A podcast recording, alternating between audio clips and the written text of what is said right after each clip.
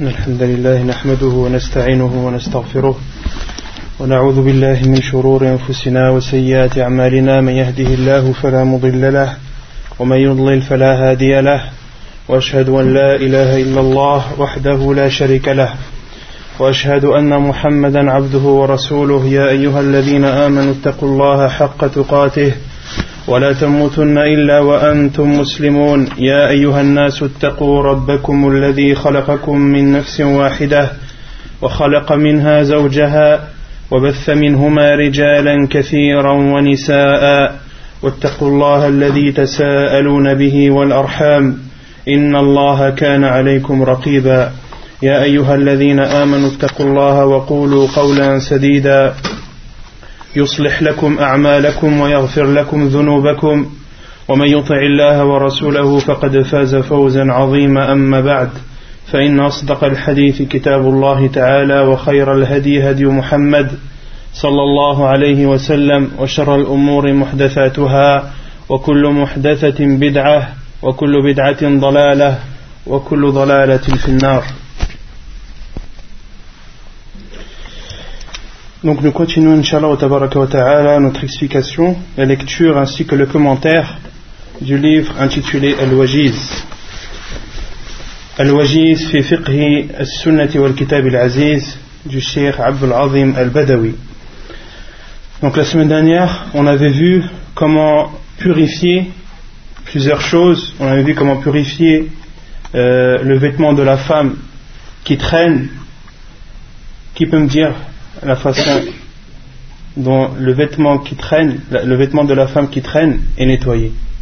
Quelle est cette purification? Non. Ce qui vient après le purifie. Non. Ce qui vient après le purifie. La femme, lorsqu'elle porte des vêtements longs et que ces vêtements traînent et que sur la route ces vêtements sont tachés par une impureté, eh bien la suite de son chemin, la terre euh, que, son vêtement va frotter par, la suite sera une purification pour ce vêtement. Comme l'a dit le prophète ce qui vient après le purifiera, c'est-à-dire le vêtement. De même qu'on avait vu comment nettoyer un vêtement taché par l'urine d'un enfant, d'un garçon qui allait, dont sa principale alimentation et le lait maternel. Qu'est-ce qu'on avait dit dessus? Non. Pour la petite fille, on lave avec de l'eau. Pour le, le, nourrisson, on arrose. Il suffit d'arroser. Il suffit d'arroser. Donc, euh, le prophète a différencié entre une fille et un garçon.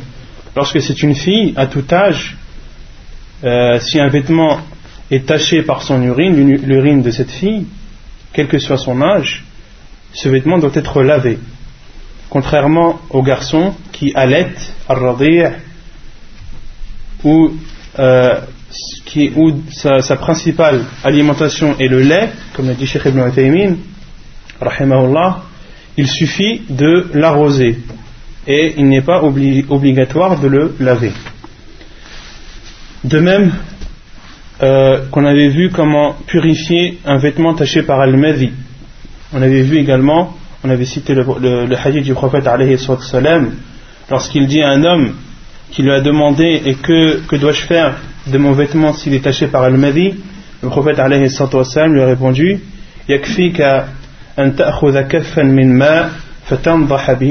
il te suffit de prendre une poignée d'eau et d'arroser ton vêtement. De même qu'on avait vu comment nettoyer une impureté qui était présente en dessous, euh, sous les chaussures ou sous la sandale, on avait vu qu'il suffisait de frotter avec son pied par terre et ceci était une purification.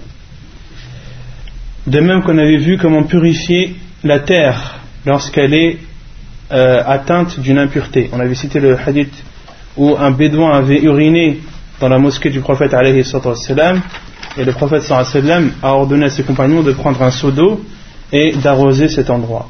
Et on avait vu également que les savants euh, ont dit que le prophète a ordonné aux compagnons de prendre un seau d'eau et d'arroser cette urine pour accélérer la purification de la mosquée. Et les savants comme Sheikh al-Islam ibn Taymiyyah, de même que Ibn Taymin, al disent que euh, la terre, lorsqu'elle est atteinte d'une impureté, d'une urine par exemple, lorsque l'urine sèche et qu'il n'y a plus aucune trace, la terre devient pure, même si, euh, même si cette urine n'a pas été arrosée. Et euh, ils apportent comme preuve le hadith où au temps du prophète des chiens entraient et sortaient de la mosquée et urinaient dans la mosquée du prophète et personne n'arrosait leur urine. Personne n'arrosait l'urine de ces chiens. Les savants ont déduit donc que ces urines, lorsqu'elles séchaient et que les traces disparaissaient, la terre redevenait pure. De même que le cheikh avait parlé, on avait cité également Sunan al-Fitrah, les natures saines. Euh, on avait cité deux hadiths, le premier de Abu Hurairah qui en cite cinq, et le hadith de Aisha anha où euh, dix, de ces natures saines sont cités, euh, où le prophète alayhi a dit Ashur min al-fitrah, dix font partie de la nature saine de se tailler la moustache, de laisser pousser la barbe, le siwak, de se nettoyer les narines, de couper les ongles, de nettoyer et de laver les doigts et entre les doigts, l'épilation des aisselles, le rasage du pubis, c'est-à-dire l'istinja, et euh, le rapporteur du hadith a oublié le dixième et il a dit si ce n'est al-madmadah, c'est-à-dire de laver la bouche. De même qu'on avait parlé d'al-khitan, la euh, circoncision. Et l'avis de l'auteur est que la circoncision est obligatoire pour les hommes comme pour les femmes. Et l'avis de la plupart des savants est que la circoncision est obligatoire pour les hommes et euh, préférable pour les femmes. On avait dit que Sheikh Ibn Baz, pour lui, il considérait que la circoncision était préférable pour l'homme comme pour la femme. Sheikh Ibn Uthaymin, de même que Sheikh Al-Albani, eux considèrent que la circoncision est obligatoire pour l'homme et préférable pour la femme. De même qu'on avait aussi parlé euh, de la circoncision aussi et qu'il était préférable de la faire euh, le septième jour de la naissance. Le septième jour de la naissance. Les deux hadiths rapportés à ce sujet sont faibles, comme on avait vu la semaine dernière, mais l'un renforce l'autre. L'un rend l'autre bon. Donc, on peut l'utiliser comme preuve. Comme l'a dit Sheikh Al-Albani, Et ensuite, on s'était arrêté à euh, le fait de laisser pousser la barbe. Et on avait cité l'obligation pour un homme de laisser pousser sa barbe et l'interdiction de la raser. Et le Sheikh euh, Azim al-Badawi avait cité quelques preuves en disant que de la raser était une, euh, une ressemblance aux femmes, et le prophète salam a maudit les femmes qui ressemblent aux hommes et les hommes qui essaient de ressembler aux femmes. De même que le prophète salam l'a ordonné dans des dizaines de hadiths, il a dit taillez vos moustaches, laissez pousser vos barbes, différenciez-vous des euh, associateurs. Et les savants sont unanimes, notamment les quatre imams, l'imam Malik, l'imam Ahmed, al-Shafi'i et l'imam Abu Hanifa, al-Jami' sont tous unanimes sur le fait qu'un homme doit obligatoirement laisser pousser sa barbe et qu'il lui est interdit de la raser. Donc on continue, Inch'Allah Ta'ala, la lecture de notre livre et le shir va parler ensuite du siwak. قال المؤلف عبد العظيم البدوي السواك السواك مستحب في كل حال ويتأكد استحبابه أولا عند الوضوء عن أبي هريرة رضي الله عنه قال قال رسول الله صلى الله عليه وسلم لولا أن أشق على أمتي لأمرتهم بالسواك مع الوضوء الحديث صحيح رواه ابن ماجه Ensuite, le cheikh parle du siwak. Et le siwak, comme euh, l'ont défini les savants, parmi eux le cheikh ibn Uthaybin, le siwak, il peut être fait, le siwak, il veut dire deux choses. Il veut dire soit le, le fait de se frotter les dents, ou bien l'ustensile utilisé. Les deux euh, veulent dire, euh, plutôt ce terme veut dire les deux. Et euh, il est autorisé dans le siwak d'utiliser toutes sortes de bois, avec des conditions que les savants ont citées, que le bois soit souple, qu'il ne soit pas dur, afin de ne pas blesser, que ce soit un bois qui purifie, car si c'est un bois qui ne purifie pas, qui n'enlève pas euh, les impuretés, ça ne sert à rien de, de, faire le, de se frotter avec. Et qu'il soit pur, et également parmi les conditions qu'ils ont citées, c'est qu'il ne s'effrite pas, que ce ne soit pas un bois qui s'effrite, car il n'y aurait aucun bénéfice à l'utiliser. Et euh, le meilleur euh, bois à utiliser, euh, comme, certains hadiths le stipulent, c'est Oud al-Arak. Mais il est aussi, autorisé d'utiliser le bois euh, de l'olivier ou euh, du, dattier, etc. Et le cheikh dit que son utilisation, d'utiliser le siwak, de se frotter les dents, est préférable à tout moment. Et il est encore plus préférable dans certains moments bien précis. Le premier, lors des ablutions. La preuve est le hadith d'Abu Hurairah, hadith authentique, rapporté par Ibn Majah, où le prophète sallallahu alayhi wa sallam a dit si ce n'était une difficulté pour, euh, si ce n'était une contrainte pour ma communauté, si ce n'était pas une contrainte pour ma communauté, je leur aurais ordonné, je leur aurais ordonné de d'utiliser le siwak euh, dans chaque ablution. D'utiliser le siwak dans chaque ablution. Et la question qui se pose, la première question qui vient à l'esprit est d'accord, on utilise le siwak dans les ablutions, mais quand dans les ablutions? À quel moment dans les ablutions doit-on utiliser le siwak?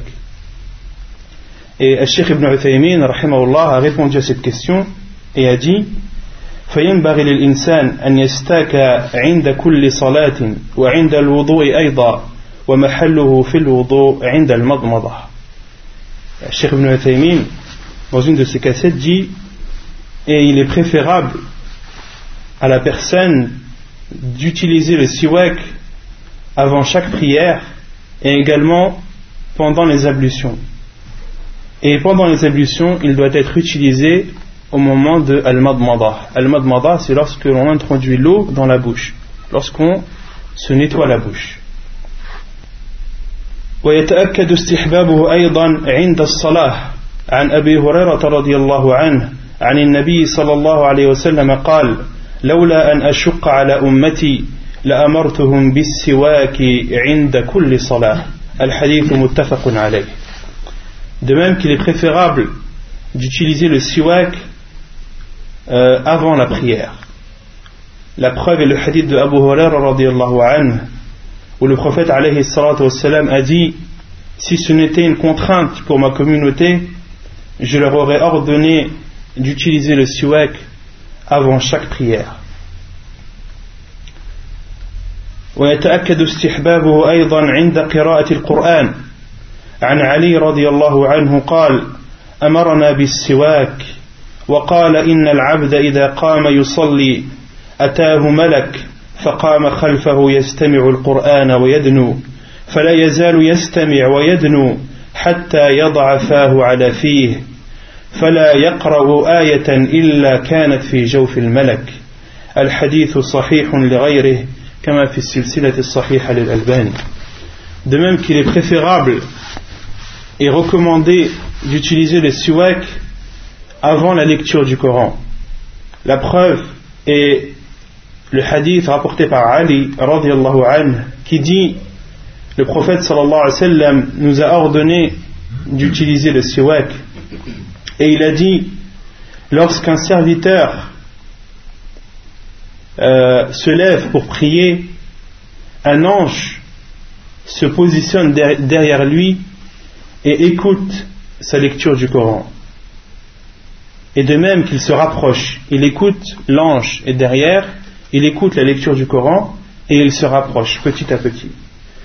Et il ne cesse d'écouter et de se rapprocher jusqu'à ce que cet ange pose sa bouche sur la bouche de celui qui lit. Et il ne lit, et tout, verset qu'il lira euh, parviendra ou atteindra la bouche de cet ange. De telle, de telle sorte que chaque verset que cette personne lira parviendra ou atteindra la bouche de, de l'ange. Le hadith est authentique, authentifié par un Sheikh al-Albani, Et donc, euh, est-ce qu'on, comment est-ce qu'on déduit euh, le fait que c'est préférable pour celui qui lit le Coran d'utiliser le siwak dans ce hadith? Qui voit Là, on a, on a cité le hadith, mais est-ce que vous voyez en quoi le hadith est une preuve pour euh, est une preuve du fait qu'il est préférable d'utiliser le siwak avant la lecture du Coran? Non. La, bouche elle doit être pure, dans le sens où l'ange va, va, mettre la bouche. Au... Afin que la bouche et que la bouche de la personne qui lit soit, soit propre et ne dégage pas de mauvaises odeurs. Pourquoi? Parce qu'il y a un autre hadith du prophète qui dit Yata'azza minhu ibn Adam un hadith du prophète qui dit que les anges euh, subissent le mal et les désagréments que subissent les fils d'Adam.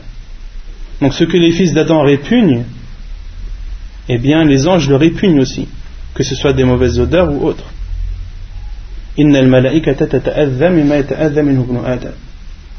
Et donc cette personne, si elle a une mauvaise haleine ou si sa bouche n'est pas pure, n'est pas propre, eh bien il n'y a aucun doute que cette mauvaise odeur va porter préjudice à cet ange qui lui va coller sa bouche à la bouche de ce lecteur.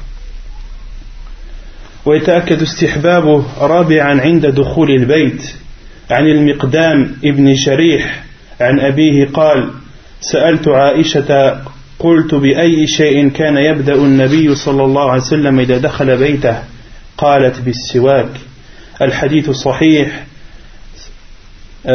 رواه ابن ماجه ومسلم وابو داود De même qu'il est préférable d'utiliser le siwak lorsque l'on rentre chez nous, lorsque la personne entre dans sa maison. La preuve est le hadith de Al-Miqdam ibn Sharih qui rapporte de son père qui dit J'ai demandé à Aïcha anha et je lui ai dit quelle est la première chose que le prophète sallallahu alayhi wa sallam faisait lorsqu'il rentrait chez lui Elle a répondu, elle a répondu, il, le siwak. Il commençait par le siwak. ويتأكد استحبابه خامسا عند القيام من الليل عن حذيفة رضي الله عنه قال كان رسول الله صلى الله عليه وسلم إذا قام ليتهجد يشوص فاه بالسواك الحديث متفق عليه De même qu'il est préférable et recommandé d'utiliser le siwak lorsque la personne se lève pour prier la nuit. La preuve est le hadith de Hudayfa radiallahu anhu qui dit le prophète sallallahu alayhi wa sallam lorsqu'il se levait la nuit pour prier il se nettoyer la bouche et il se nettoyait la bouche avec le siwak. Il se nettoyait la bouche avec le siwak. Hadith authentique rapporté par Al-Bukhari wa Muslim. ثم يقول المؤلف كراهة نتف الشيب عن عمرو بن شعيب عن أبيه عن جده قال قال رسول الله صلى الله عليه وسلم لا تنتف الشيب ما من مسلم يشيب شيبة في الإسلام إلا كانت له نورا يوم القيامة. الحديث صحيح رواه ابن ماجه وأبو داود والنسائي. Ensuite le cheikh euh, dit le, il est détestable de dépiler les cheveux de vieillesse, les cheveux blancs de vieillesse. La preuve est le hadith de Amr ibn Shu'aib qui rapporte de son père, qui rapporte de son grand-père. Il dit, le prophète sallallahu alayhi wa sallam a dit, n'épilez pas les cheveux de vieillesse.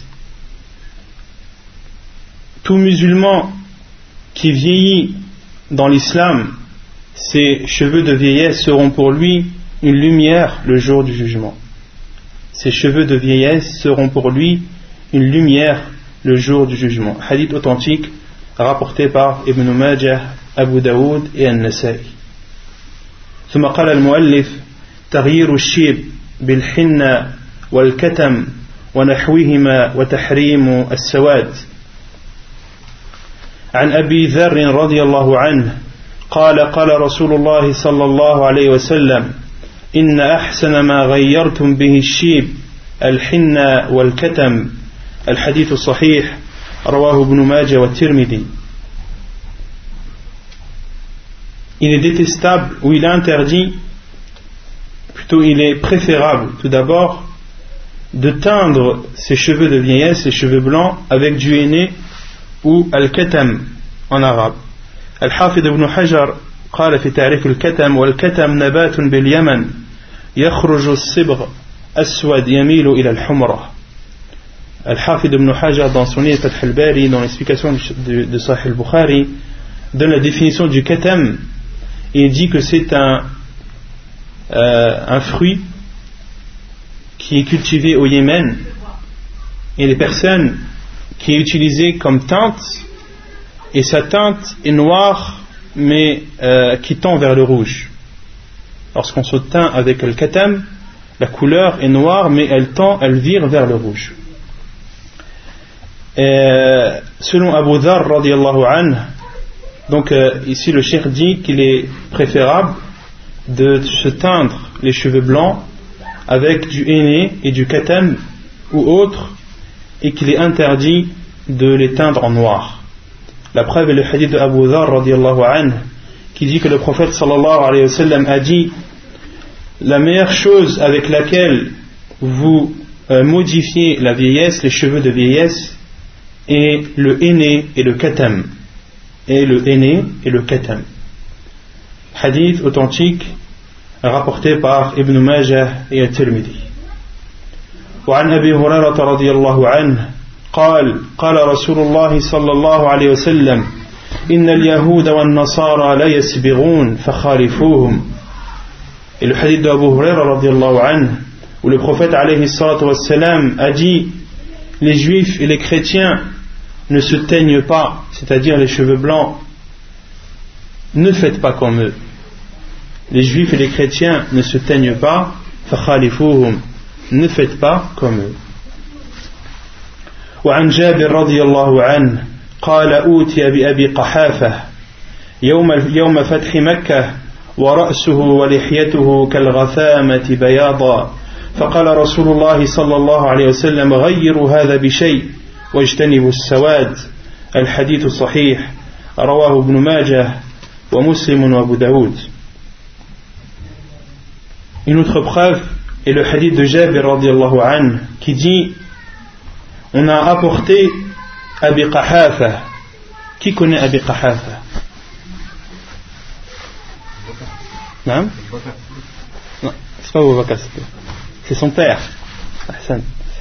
Abu Qahafa est le père de Abu Bakr as-Siddiq radiallahu anhu. Et Abu Bakr as-Siddiq, on avait vu euh, durant les cours précédents que Abu Bakr c'était euh. Qui connaît son prénom? Qui connaît le prénom de Abu Bakr radiallahu anhu Parce que euh, Abu Bakr c'est sa kunya, c'est pas son prénom. Non Ahsan, Abdullah le prénom de Abu Bakr anhu est Abdullah. Donc Abu Bakr est Abdullah ibn Abi Qahafa. Son père euh, s'appelle Abu Qahafa. Donc Jabir anhu rapporte et dit qu'on a apporté Abu Qahafa, qui est le père d'Abu Bakr anhu, le jour où euh, le jour où le prophète est rentré victorieux à la Mecque. Et ses cheveux et sa, barbe étaient blancs comme As-Sarama. As-Sarama en arabe c'est un arbre. Euh, je n'ai pas trouvé sa, sa traduction en français, mais la définition en arabe c'est un arbre qui a des feuilles blanches et qui a des fruits blancs. En français, je ne pourrais pas vous dire son nom. En arabe, c'est Tharama. Euh, et c'est un arbre qui a des fruits, des fruits et des feuilles blanches et un feuillage blanc. Donc on a apporté à Qahafa le jour de la victoire à la Mecque et ses cheveux et sa barbe étaient blancs. Le prophète salam a dit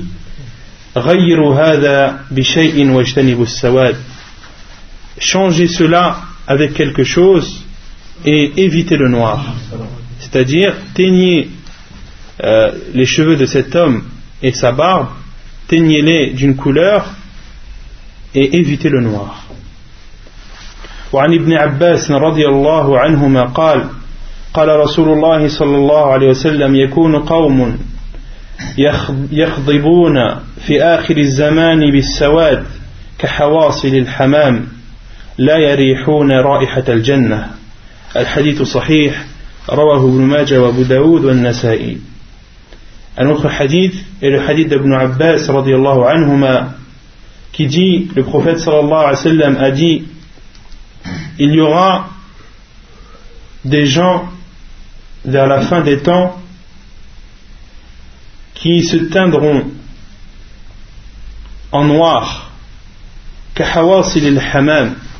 Hawasil al-hamam, c'est euh, l'abdomen euh, des colombes. Et en général, ça c'est en règle générale, le, ventre des colombes est noir. Leur plumage est blanc, mais l'intérieur, au niveau de leur abdomen, est noir. Comme le dit, euh, comme l'ont dit les savants, euh, entre autres, celui qui a fait euh, l'explication de Sunan Abi Daoud, Sahib al-Awn al-Ma'boud, قال أي كصدورها فإنها سود غالبا وأصل, وأصل الحوصلة المعتدة والمراد هنا صدره الأسود قال الطيبي معناه كحواصل الحمام في الغالب لأن حواصل بعض, بعض الحمامات ليست سود Donc en règle générale, euh, l'abdomen des colombes est noir, mais on peut trouver des colombes qui n'ont pas d'abdomen euh, de couleur noire. Le prophète a comparé euh, cela, le, le, fait qu'il se, qu se, teigne en noir, avec euh, l'abdomen des colombes. Et le prophète dit ils ne sentiront pas l'odeur du paradis. Ceux qui se teignent en noir ne sentiront pas l'odeur du paradis. Qu'Allah nous en préserve de se teindre en noir, pas du, pas du paradis. Et le hadith est euh, authentique rapporté par Ibn Majah et Abu Daoud. ثم قال المؤلف آداب الخلاء أولا يستحب لمن أراد دخول الخلاء أن يقول بسم الله اللهم إني أعوذ بك من الخبث والخبائث. وذلك لحديث علي رضي الله عنه أن النبي صلى الله عليه وسلم قال ستر ما بين الجن وعورات وعورات بني آدم إذا دخل أحدهم الخلاء أن يقول بسم الله. الحديث صحيح رواه ابن ماجه والترمذي Donc ici, le shir va euh, entre dans le chapitre des règles à respecter, du comportement à avoir euh, lorsque l'on fait nos besoins.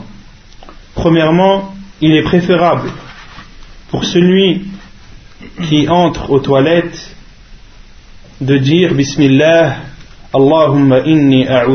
Min al-khubth wal khaba'ith wal khubth wal khaba'ith dukranu shayatin wa inathuhum. Donc, celui qui veut entrer aux toilettes pour faire ses besoins, il lui est préférable de dire Bismillah, Ô Allah, je demande ta protection contre les diables euh, masculins ou féminins, les mâles et femelles, parmi les diables. La preuve est le hadith de Ali radiallahu anhu, où le prophète wassalam, a dit le voile entre les djinns et les parties intimes des fils d'Adam et lorsque l'un d'entre eux entre aux toilettes de dire Bismillah. Hadith authentique rapporté par Ibn Majah et At-Tirmidhi. Donc le voile entre nous, les êtres humains et les djinns, lorsque l'on entre aux toilettes, le voile entre nous, entre nos parties intimes, entre les, les parties de notre corps qui nous est interdit de montrer, le voile entre tout ceci et les djinns, est de dire Bismillah. ولحديث أنس رضي الله عنه قال كان رسول الله صلى الله عليه وسلم إذا دخل الخلاء قال اللهم إني أعوذ بك من الخبث والخبائث الحديث متفق عليه رواه البخاري ومسلم Donc le premier hadith est la preuve sur le fait de dire Bismillah. Et concernant l'invocation, elle est citée dans un autre hadith qui est euh, autre que le premier qu'on a cité, qui est le hadith de Anas radiallahu anhu, qui rapporte le prophète sallallahu alayhi wa sallam lorsqu'il entrait aux toilettes, lorsqu'il entrait pour faire ses besoins, il disait Allahumma inni bika min al wal khaba'ith. Oh Allah, je demande ta protection contre les diables euh, mâles et femelles. ثانيا ويستحب إذا خرج أن يقول غفرانك لحديث عائشة رضي الله عنها قالت كان النبي صلى الله عليه وسلم إذا خرج من الخلاء قال غفرانك الحديث صحيح رواه ابن ماجه وابو داود Deuxièmement, il est préférable lorsque l'on sort des toilettes de dire Ghufranak, c'est-à-dire Oh Allah, pardonne-moi, ou j'implore ton pardon. La preuve est le hadith de Aisha radiallahu anha qui dit le prophète sallallahu alayhi wa sallam lorsqu'il sortait après avoir fait ses besoins il disait Rufranak Al hadith authentique apporté par Ibn Majah Abu Daoud et At-Tirmidhi. ثالثا ويستحب أن يقدم رجله اليسرى في الدخول واليمنى في الخروج وذلك لكون التيامن فيما هو شريف والتياسر فيما هو غير شريف وقد ورد ما يدل عليه في الجملة. قاله الشوكاني في السيل الجرار. Troisièmement, il est préférable d'entrer par le pied gauche et de sortir par le pied droit. Ceci car euh, la droite la droite est utilisée dans les choses respectables et la gauche est utilisée dans les choses euh, répugnantes ou non respectables. Et il a été rapporté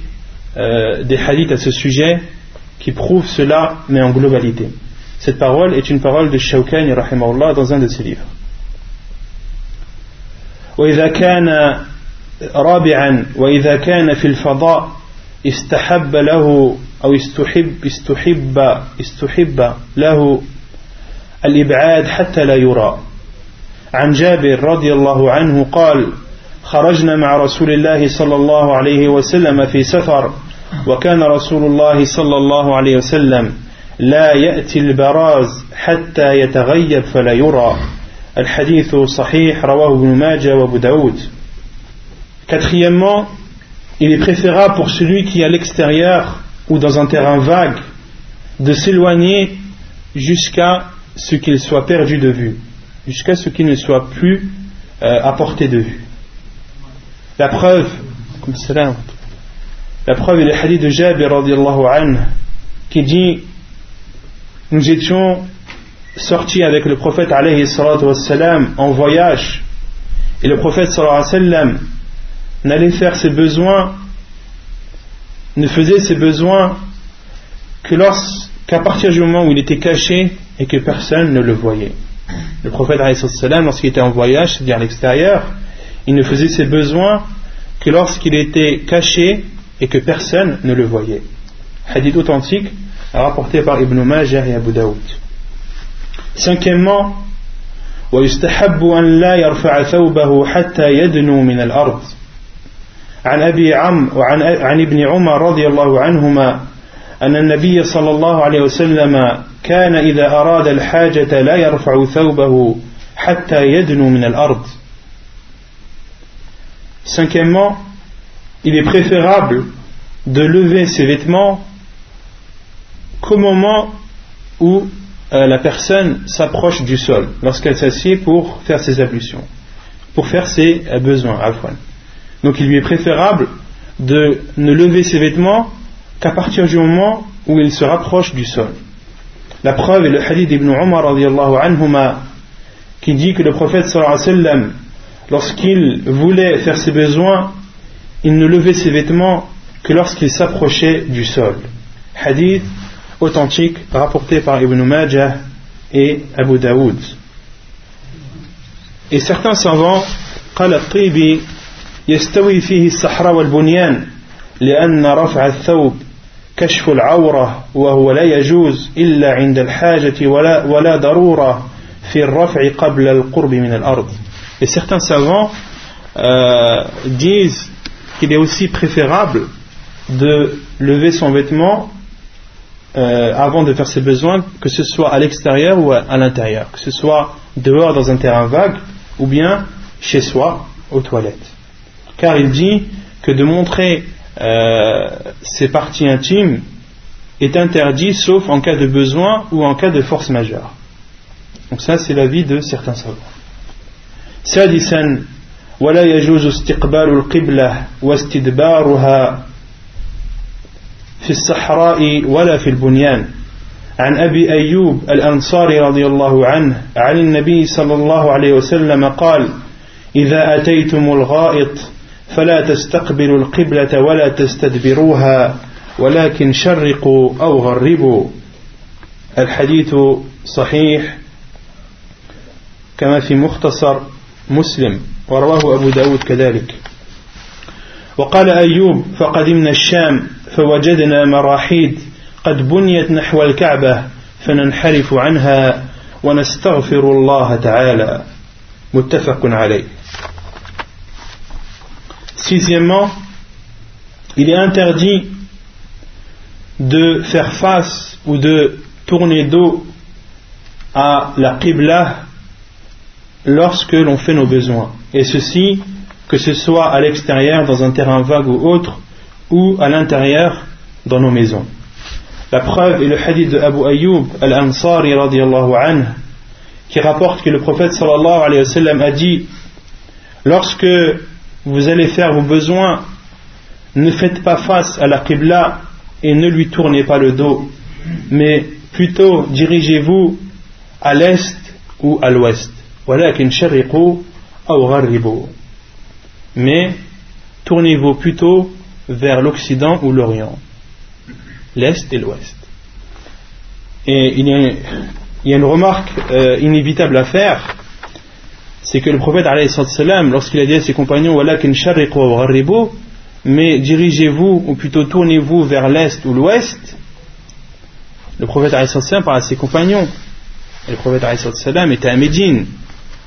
Vous savez qu'à Médine, quand vous êtes à Médine, la elle se trouve où? Elle se trouve au sud. La se trouve au sud. C'est pour ça que le prophète a dit à ses compagnons Mais dirigez-vous, plutôt tournez-vous vers l'est et l'ouest. Mais nous, ici en Europe, par exemple, la Qibla se trouve où? Au sud-est. Sud-est. Mais c'est plus vers l'est. Ou par exemple au Maroc, la Qibla se trouve où? À l'est. Donc est-ce qu'on applique ce hadith lorsqu'on est au Maroc? Non. ce qu'il faut comprendre du hadith, c'est que l'on ne doit pas faire face ni tourner dos à la Qibla lorsqu'on fait nos besoins. Après, tout dépend de l'endroit où l'on s'en trouve. Si on se trouve à Médine, ou un endroit où la Qibla se trouve au sud, là on applique le hadith. Là on se tourne vers l'est ou l'ouest. Mais si on se trouve dans un pays comme le Maroc, là non, au contraire, on doit plus se diriger vers le sud et le nord. C'est compris? Et Abu Ayyub al-Ansari, le rapporteur du hadith, dit Nous sommes partis au Shem. Donc le Shem, c'est la région de la Palestine, de la Syrie, de la Jordanie. Et nous avons trouvé les toilettes qui étaient construites et qui euh, étaient construites en direction de la Kaaba. Et Abu Ayyub al-Ansari a dit Et nous nous dévions nous nous, euh, nous nous, dévions de la trajectoire de la Kaaba, de la trajectoire de la Qibla, et nous demandions à Allah le pardon. Et nous demandions à Allah le pardon. Et euh, certains savants ont, donné plusieurs explications à la parole d'Abu Ayyub lorsqu'il a dit euh, et nous demandions le pardon à Allah. Certains savants disent nous demandions, nous demandions pardon à Allah à ceux qui ont construit ces toilettes en direction de la, de la Kaaba. D'autres disent, d'autres savants ont dit, et c'est la vie, Inch'Allah, le plus juste, c'est nous demandions à Allah le pardon euh, de nous trouver dans, dans, cette situation. Nous demandions à Allah le pardon de nous trouver dans cette situation. سابعا ويحرم التخلي في طريق الناس وفي ظلهم عن أبي هريرة رضي الله عنه أن النبي صلى الله عليه وسلم قال اتقوا اللاعنين قالوا وما اللاعنان يا رسول الله قال الذي يتخلى في طريق الناس أو في ظلهم الحديث صحيح رواه ابن ماجه وابو داود De même, septièmement, parmi les règles à respecter lorsque l'on fait nos besoins, il est interdit de faire les besoins sur le chemin des gens et sur les endroits où il y a une ombre que les gens utilisent pour se reposer et pour se rafraîchir. La preuve est le hadith de Abu Huraira où le prophète sallallahu alayhi wa sallam a dit Méfiez-vous ou préservez-vous des deux choses qui apportent la malédiction, la malédiction d'Allah subhanahu wa ta'ala. Les compagnons ont dit et quelles sont ces deux choses qui apportent la malédiction au envoyé d'Allah? Le prophète a répondu C'est celui qui fait ses besoins sur le chemin des gens et sur euh, l'endroit où il y a une ombre. Sur l'endroit où il y a une ombre que les gens utilisent pour se reposer et pour dormir, faire leur sieste. Un endroit euh, loin du soleil et rafraîchi. وهنا فائدة ذكرها ابن عثيمين رحمه الله تعالى في حداشطته قال أو في ظلهم وكذلك المكان المشمس في وقت البرد الشيخ ابن عثيمين ici apporte un plus et dit euh, lorsque le prophète salam a dit et l'endroit ombré si on peut dire ça ombragé ombragé l'endroit ombragé le Cheikh Ibn Uthaymin dit Il en est de même en été pour les endroits où il y a le soleil. En, hiver, Il en est de même en hiver, lorsqu'il fait froid, dans les endroits exposés au soleil. Donc tout le contraire de l'été, où ces endroits sont chauds. Donc les gens les prennent pour se réchauffer. Cheikh Ibn a dit que ces endroits-là aussi, il est interdit de faire ses besoins dessus, dedans. ثامنا ويكره أن يبول في مستحمه عن حميد الحميري قال لقيت رجلا لقيت, لقيت رجلا صحب النبي صلى الله عليه وسلم كما صحبه أبو هريرة. قال نهى رسول الله صلى الله عليه وسلم أن يتمشط أحدنا كل يوم أو يبول في مغتسله. الحديث صحيح رواه النسائي وأبو داود. Et il est détestable d'uriner dans l'endroit où l'on se lave. La preuve est le hadith de Humayd al-Humayri qui dit j'ai rencontré un homme qui a côtoyé le prophète sallallahu alayhi wa sallam comme l'a côtoyé Abu Huraira et a dit le prophète sallallahu alayhi wa sallam a interdit de se peigner tous les jours et d'uriner dans l'endroit où l'on se lave. Euh, euh, les savants ont dit c'est l'endroit où la personne se lave. Et concernant la première, la première partie du hadith où le prophète a interdit de se peigner tous les jours, il y a un autre hadith du prophète qui dit Naha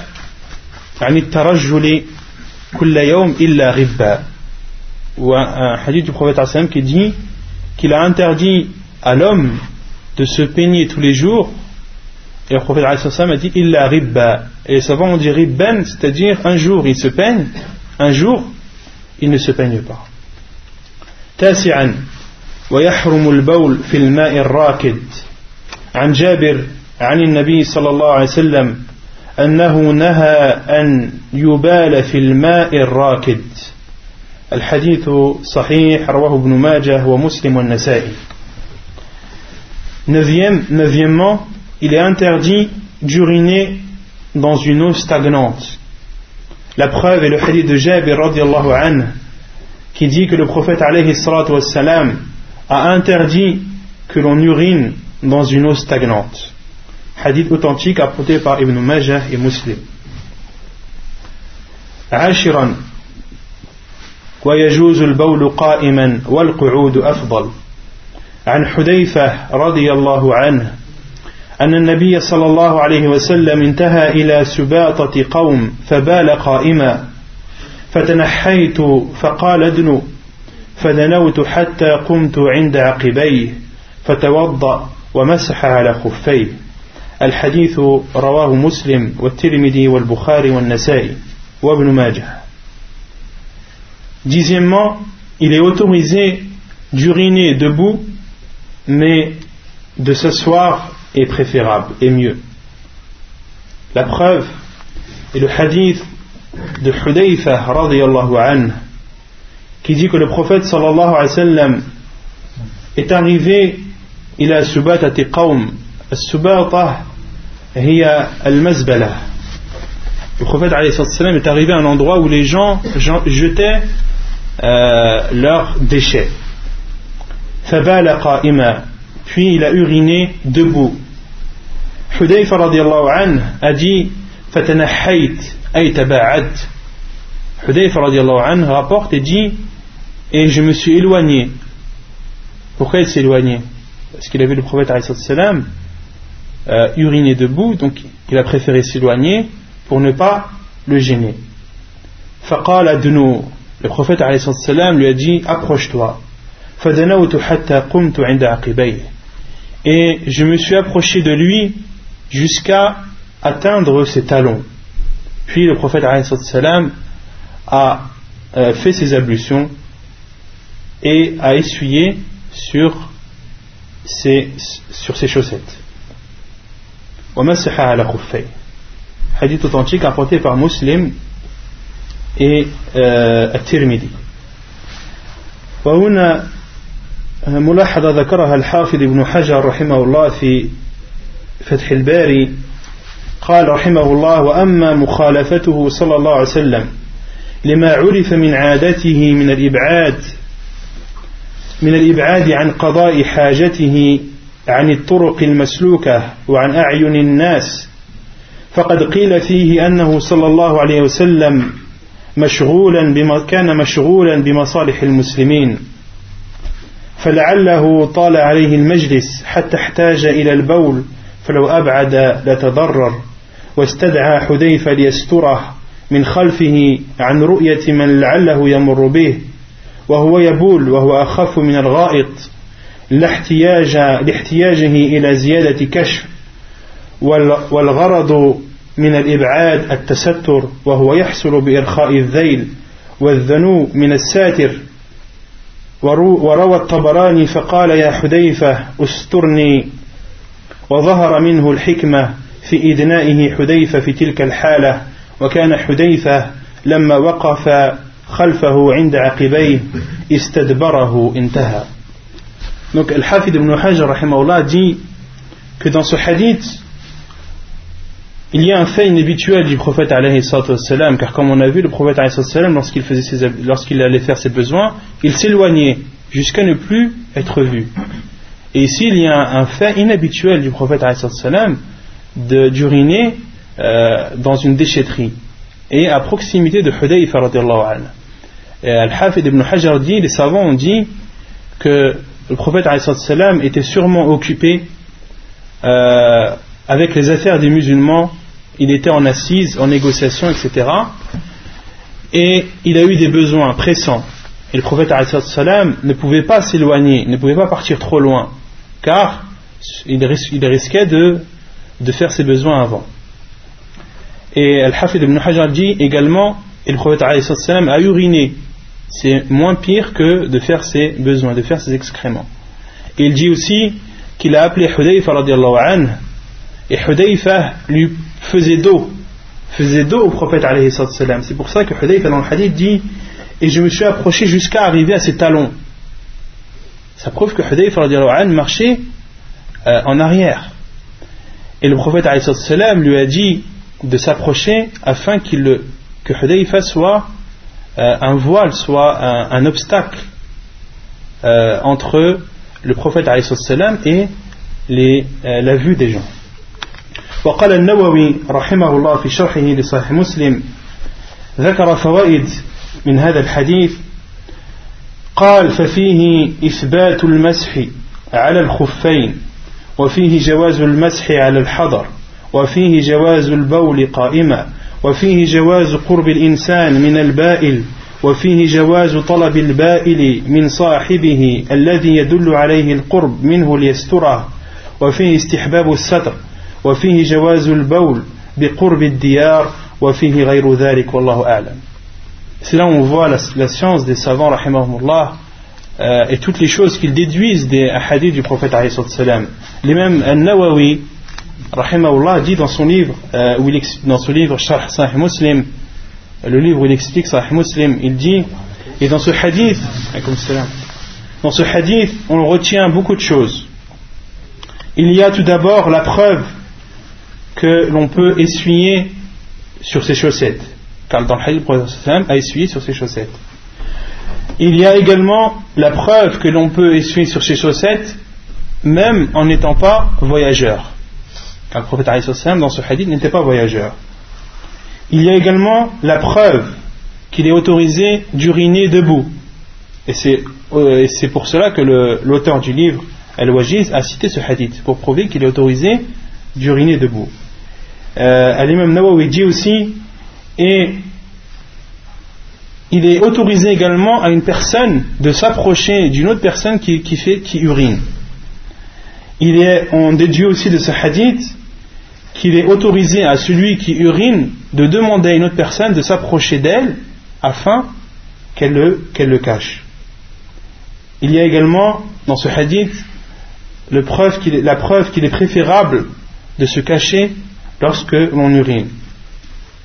Et euh, la dernière chose que l'imam Nawawi a cité est qu'il est autorisé d'uriner à proximité de maison. À proximité de maison. Pourquoi? Car le prophète dans ce hadith a uriné dans une déchetterie. Une déchetterie, c'est un endroit où les gens jettent leurs déchets. Autrement dit, c'est un endroit qui est proche de leur maison. Donc, toutes ces choses, euh, l'imam Nawawi les a déduites et il a dit il y a aussi d'autres choses à déduire de ce hadith. Et c'est là où on voit la, compréhension la grande compréhension des savants et tout ce qu'ils retiennent des textes, que ce soit euh, des versets du Coran ou des hadiths du prophète alayhi salatu wassalam. ثم قال المؤلف وإنما قلنا القعود أفضل لأنه الغالب من فعله صلى الله عليه وسلم حتى قالت عائشة رضي الله عنها من حدثكم أن رسول الله صلى الله عليه وسلم بال قائما فلا تصدقوه ما كان يبول إلا جالسا. الحديث صحيح رواه النسائي والترمذي. وقولها هذا لا ينفي وقولها هذا وقولها هذا لا ينفي ما جاء ما جاء عن حذيفة لأنها أخبرت عما رأت وأخبر حذيفة رضي الله عنه عما رأى ومعلوم أن المثبت مقدم على النافي لأن معه زيادة علم Et ensuite, euh, l'auteur du livre, Abdul Azim al-Badawi, dit donc il a cité le hadith du prophète qui prouve que le, le, prophète a uriné debout. Et ensuite il dit, et nous avons dit que d'uriner assis est meilleur, car c'est ce que le prophète faisait le plus souvent. Comme le, rapport, comme le rapporte Aïcha anha, lorsqu'elle dit, celui qui vous rapporte ou celui qui vous dit que le prophète alayhi a uriné debout, ne le croyez pas.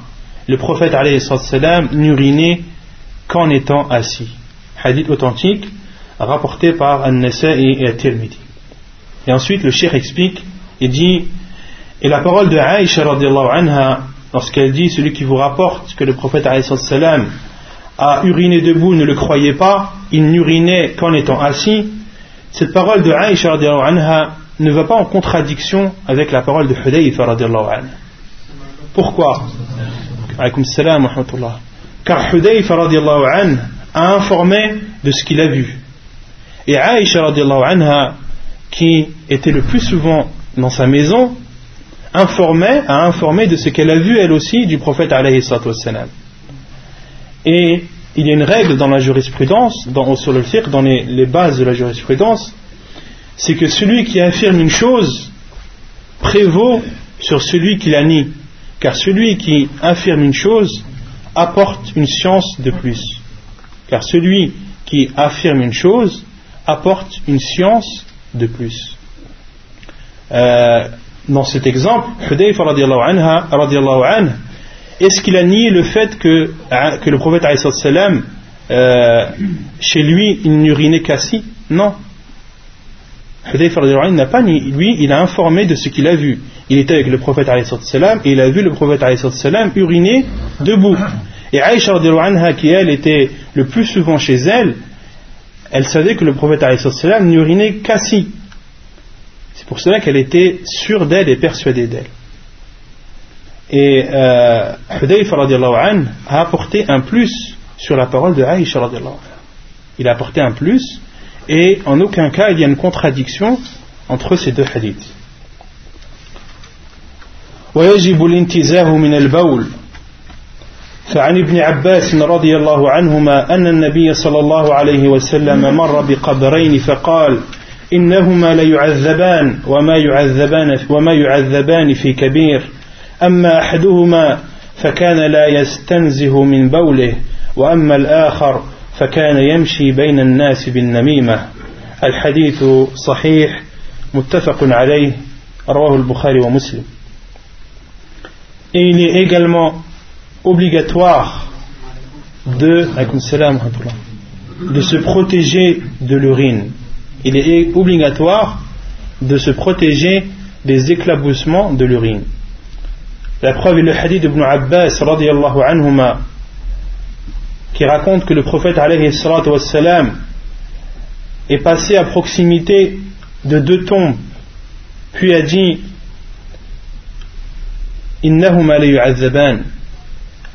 les personnes habitant ces deux tombes, les deux personnes habitant ces deux tombes, sont en train d'être châtiées.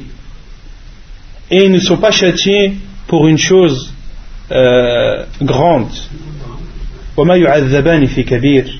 Quant à l'un d'entre eux, il ne se protégeait pas de son urine. Et quant à l'autre, il euh, parcourait les gens en faisant de la médisance. Quant à l'un d'entre eux, il ne se protégeait pas de son urine. Et quant à l'autre, il parcourait les gens avec la médisance, en faisant de la médisance. An-namima. Et an-namima, c'est autre que al-riba. An-namima, c'est de rapporter une parole d'une personne à une autre, afin de créer un conflit entre les deux, même si la parole rapportée est vraie. Supposons qu'une euh, personne dit, sur une autre, un tel est malhonnête.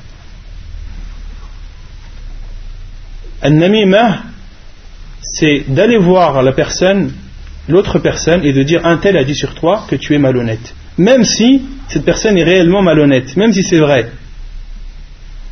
Si c'est un mensonge, c'est pire. Et si c'est vrai, c'est interdit quand même. C'est ça, an-namima. An-namima, c'est de créer des querelles entre les gens, d'apporter ce qu'a dit un tel sur l'autre afin de créer un conflit entre les deux. Et le prophète a dit dans un autre hadith Il n'entre pas au paradis celui qui fait un namima, celui qui fait euh, ce que je viens de citer. وصلى الله وسلم وبارك على نبينا محمد وعلى آله وصحبه أجمعين. وآخر دعوانا أن الحمد لله رب العالمين.